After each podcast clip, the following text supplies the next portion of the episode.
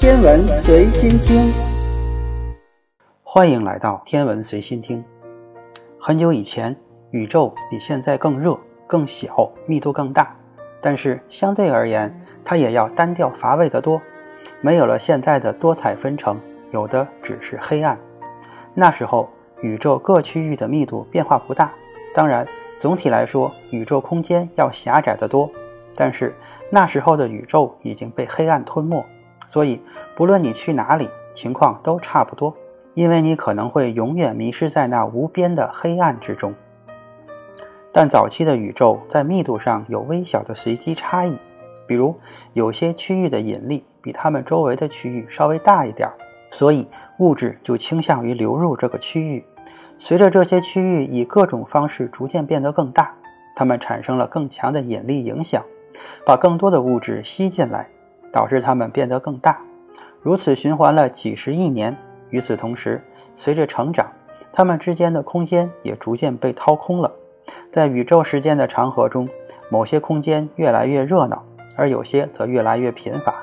最终，这些密度的斑块形成了第一批恒星、星系和星团，而它们之间的空间形成了巨大的宇宙空洞。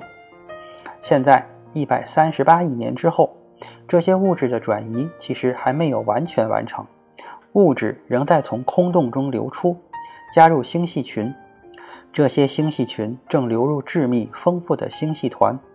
我们今天所拥有的是一个巨大而复杂的物质细丝网络——宇宙之网。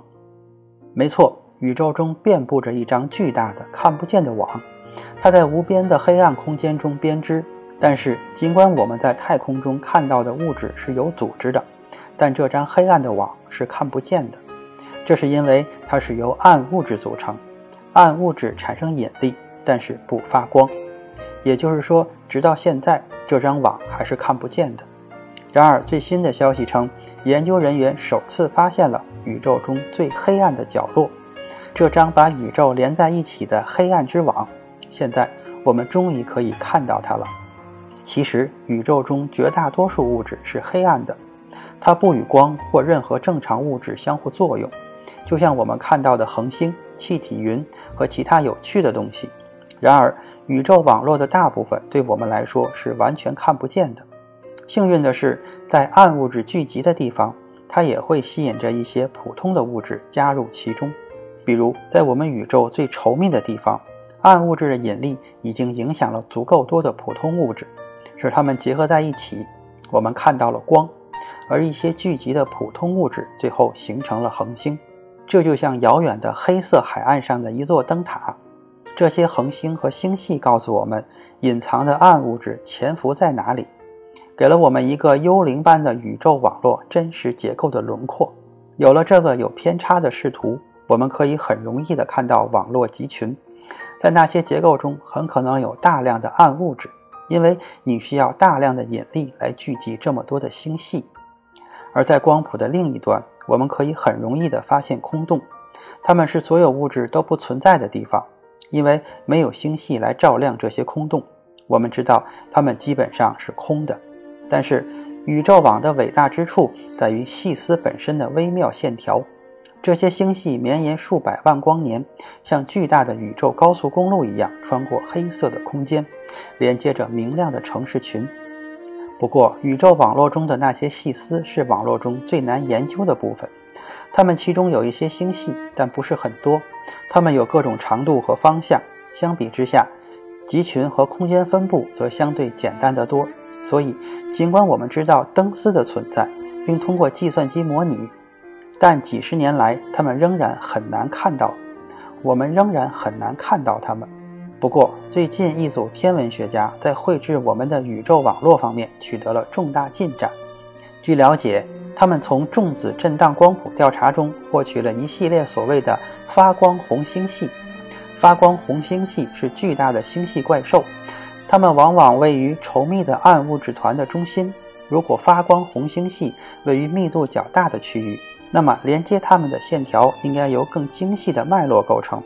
不过，两个发光红星系之间的空间显然没有参考价值，那里面有很多东西。因此，研究小组选取了数千个发光红星系，重新排列，并将它们堆叠在一起，形成了一个合成图像。利用这张叠加的图像，科学家们计算了他们所能看到的所有星系，把它们的光贡献总量加起来，这使得研究人员能够观测发光红星系之间的纤维是由多少正常物质构成的。接下来，研究人员观察了灯丝后面的星系，特别是它们的形状。当来自这些背景星系的光线穿透中间的灯丝时，来自这些灯丝中的暗物质的引力轻轻地推动了光线，紧接着，它们就会轻微地改变这些星系的位置。通过测量移动，研究小组能够估算出灯丝中暗物质的数量。这一测量结果与理论预测相符。科学家们还证实了丝状体并非完全黑暗，每三百五十一个太阳质量的灯丝就有一个太阳质量的光输出。这是一张粗糙的丝状网。但它是第一张，它明确地表明，虽然我们的宇宙网络大部分是黑暗的，但它不是完全黑暗的。我们对暗物质的理解似乎又进了一步。今天的天文随心听就是这些，咱们下次再见。